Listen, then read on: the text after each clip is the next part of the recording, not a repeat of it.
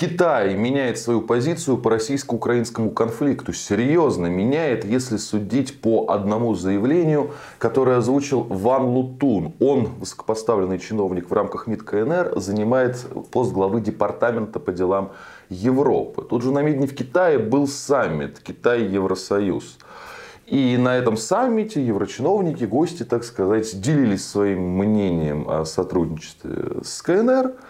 А, выражали, как обычно, свои пожелания да, там, по поводу дисбаланса торгового, по поводу отношений с Россией, ну и пели вот эту свою любимую песенку про то, что Китай должен надавить на Россию, чтобы Россия свернула СВО. И товарищ Иван Лутун вот с этими европейскими гостями вот буквально как с детьми. Он говорит, ну вы же понимаете, что это Россия.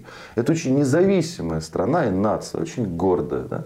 И поэтому все решения, которые принимаются президентом, они принимаются исходя из национальных интересов и из интересов безопасности государства. Он, так сказать, сказал, как отрезал.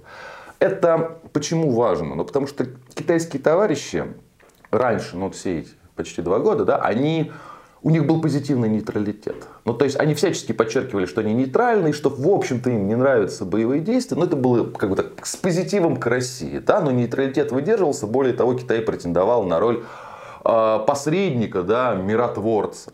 А сейчас опять же, потому что высокопоставленный профильный чиновник говорит такие вещи, которые как бы обычно говорят наши э, эксперты.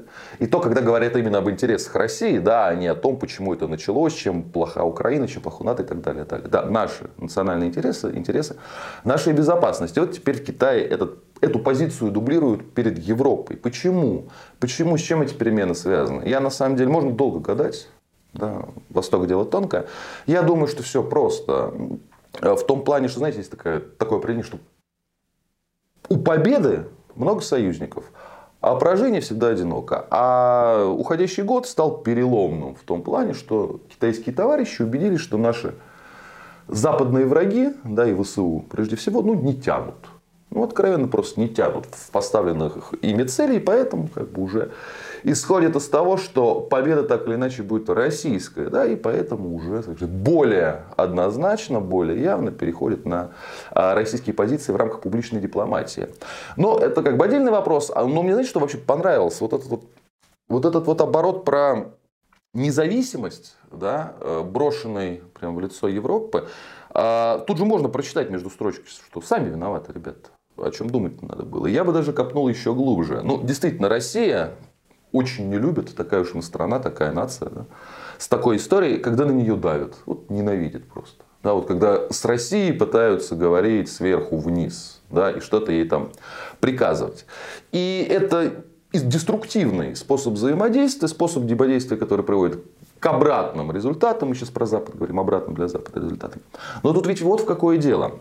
А вообще вот те книжки разные, которые я читал, и которые были написаны еще и раньше, западными экспертами, американцами прежде всего, да, там вообще-то раньше, ну там в 90-х годах, в нулевых, э, другой тезис фигурировал. Там э, фигурировал тезис о важности России э, и самой по себе, и в том плане, что о важности, скажем так, тех институтов, тех связей, которые создает между э, собой Россия и Запад. Всех торговые, экономические, гуманитарные, все. Их должно быть как можно больше, писали их мудрецы геополитики там, в нулевых и 90-х годах. Почему? Потому что если Россия, которая как бы по-прежнему остается мощной державой, захочет как бы пойти другой стороной, да, там, например, присоединиться к авторитарному Китаю, у нее не получится этого сделать, потому что вот есть эти институты, есть экономические связи, и потери будут ну, несовместимыми да, с подобным планом. И когда-то ну, плюс-минус, так оно и было. Да? То есть влияние Запада в России было большое. Россия состояла, состояла в огромном количестве там, разных институтов международных, которыми себя ограничивала сейчас из некоторых вышло. Да, были действительно торгово-экономические связи, очень тяжело, очень страшно было это потерять. Но в 2014 году, когда случился Крым, когда случился Украина, когда случился Донбасс, с нами пытались поговорить с точки зрения превосходства, да, и ввели санкции. Причем как персональные, там, против чиновников, так и секторально-экономические. И к чему это привело? К тому, что вот этих вот, как хотите это называйте, связей или наоборот паутина, да, которая была опутана страна в плане своих действий, своего суверенитета, это все стало ну, умножаться на ноль. Почему? Ну, потому что европейцы сами как бы уводят, увели свои деньги, то есть как бы по-крупному решили сыграть, да? Потому что ввели санкции, потому что, ну, вот по всему. Просто этих связей не стало.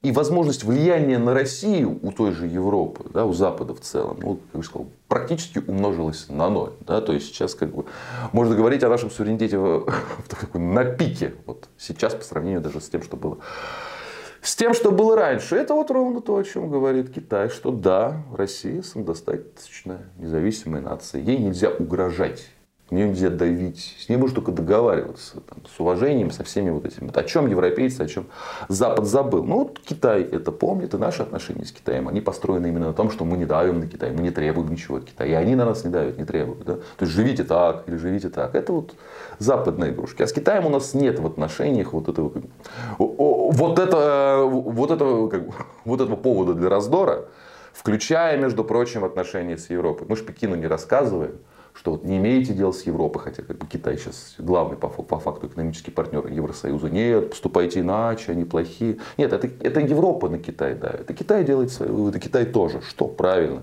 Китай тоже независимая, гордая нация, которая в своей политике ориентируется на, на то же самое, на национальные интересы и на интересы политики безопасности. Ну вот если это для европейцев открытие, я их, конечно, поздравляю. Много им еще открытий жизнь готовит. Будьте здоровы, подписывайтесь на наш канал. И кому больше нравится в формате подкастов, в этом формате мы тоже есть.